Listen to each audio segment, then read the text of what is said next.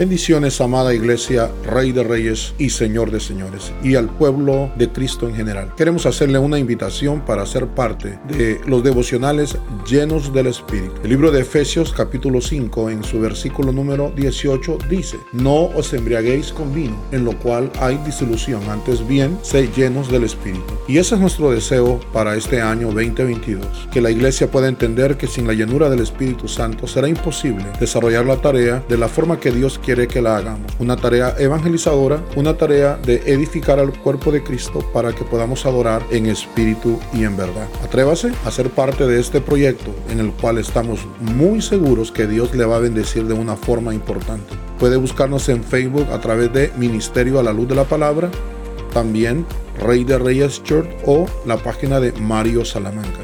Y en YouTube por la página Rey de Reyes. Les esperamos.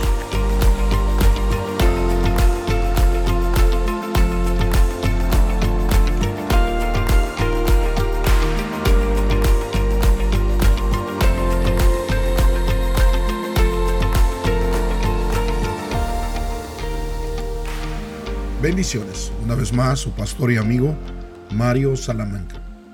Quiero invitarle a que vayamos al libro de Hechos, capítulo 2, versículo 38 hasta el 39. Dice así, Pedro les dijo, arrepentíos y bautícese cada uno de vosotros en el nombre de Jesucristo para el perdón de pecados, y recibiréis el don del Espíritu Santo, porque para vosotros es la promesa y para vuestros hijos y para todos los que están lejos, para cuantos el Señor nuestro Dios llamaré. Quiero que estos últimos días los dediquemos sobre el tema el Espíritu Santo y la familia. Vamos a mirar hoy esta primera parte. Debemos de entender que la familia es el lugar donde se gestan los valores humanos y cristianos, donde se transmiten los valores sobre la vida, los valores esenciales para que una sociedad camine de una forma justa y idónea como Dios la ha diseñado. Pero la pregunta para nosotros es cómo se puede construir valores en una sociedad que sea equilibrada y justa, donde la sociedad misma está descabrantada, desintegrada, donde los valores de la familia no se respetan, donde hay un rechazo directo a los valores del reino. ¿Cómo podemos afrontar este gran reto en nuestras propias familias, en nuestros propios hogares. Es ahí donde entra el Espíritu Santo, a que nos ayuda al rescate por nuestras familias. Debemos de entender que esta sociedad llena de consumismo, materialismo, humanismo, se aleja cada día más de Dios. Es una sociedad que no permite que se le pueda cuestionar el ritmo de vida por el cual va. En medio de toda esta situación están nuestros hijos, criando, siendo educados en las universidades, en las escuelas, por personas ajenas a los valores del reino. Es aquí donde entra usted como padre, como madre, como hermano, como hijo, como abuelo, como abuela. ¿Cómo poder de alguna forma influenciar positivamente en la vida y la mente de nuestros hijos? Bueno, debemos entender que la única forma es cuando nosotros entendemos que debemos de reavivar el Espíritu Santo en las familias. Le preguntaron en una ocasión a un profesor de teología, ¿por qué no se le da ya lugar al Espíritu Santo en las iglesias? Él contestó, porque el Espíritu Santo es revolucionario. Si trasladamos ese mismo concepto a las familias, deberíamos de preguntarnos nosotros, ¿por qué no le regresamos su lugar al Espíritu Santo en nuestros hogares? Le aseguro que si nosotros le damos su lugar al Espíritu Santo en nuestras familias, no es que van a carecer de problemas, dificultades o discusiones, pero van a haber herramientas útiles que nos van a ayudar cuando pasemos por los mismos.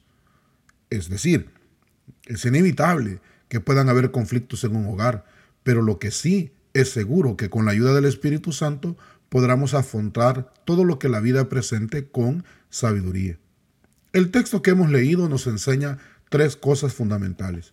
Convertirse, ser bautizados y recibir el don del Espíritu Santo. Son tres cosas donde debe de estar orientada nuestra oración.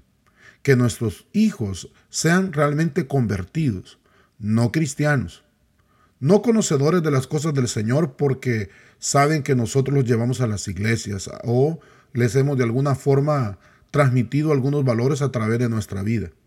El punto es que ellos tengan una experiencia como la que usted tuvo personal con Jesucristo y que hagan de Jesucristo el Señor de sus vidas. La palabra convertirse equivale a dar un giro en la vida, volverse a Dios. Es un cambio de mentalidad, es la opción por Jesucristo. Y el Espíritu Santo es el que nos trae a Jesucristo. Oramos para que cada uno de nuestros hijos, miembros de nuestra familia, sean convertidos. Y donde hay una familia de convertidos, entonces va a haber una familia de cristianos comprometidos con los valores del reino.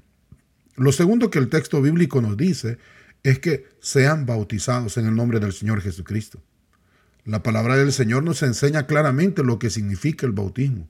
El bautismo es sumergirse en Dios, es un acto de obediencia, es un acto donde nosotros manifestamos el señorío de Cristo sobre nuestras vidas y es un testimonio público que nosotros damos.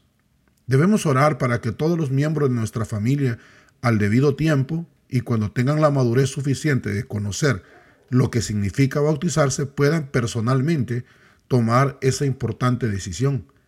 Pero si sus hijos todavía no están dentro de esa edad, recuerde que es la confesión que usted hace en el Señor Jesucristo que cubre a sus hijos.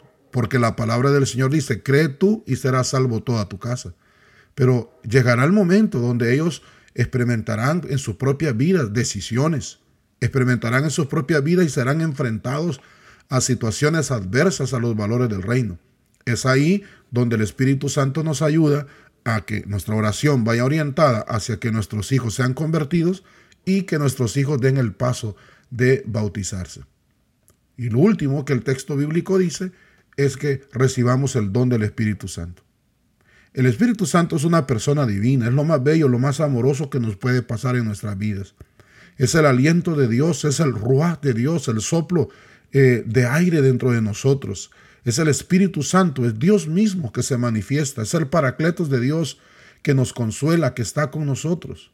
Entonces, para recibir el Espíritu Santo, nosotros tenemos que anhelarlo y creer que también puede alcanzar a toda la familia. Es mi oración que en estos últimos devocionales dediquemos tiempo para preguntarnos cómo el Espíritu Santo nos puede ayudar a rescatar nuestras familias. Hasta la próxima.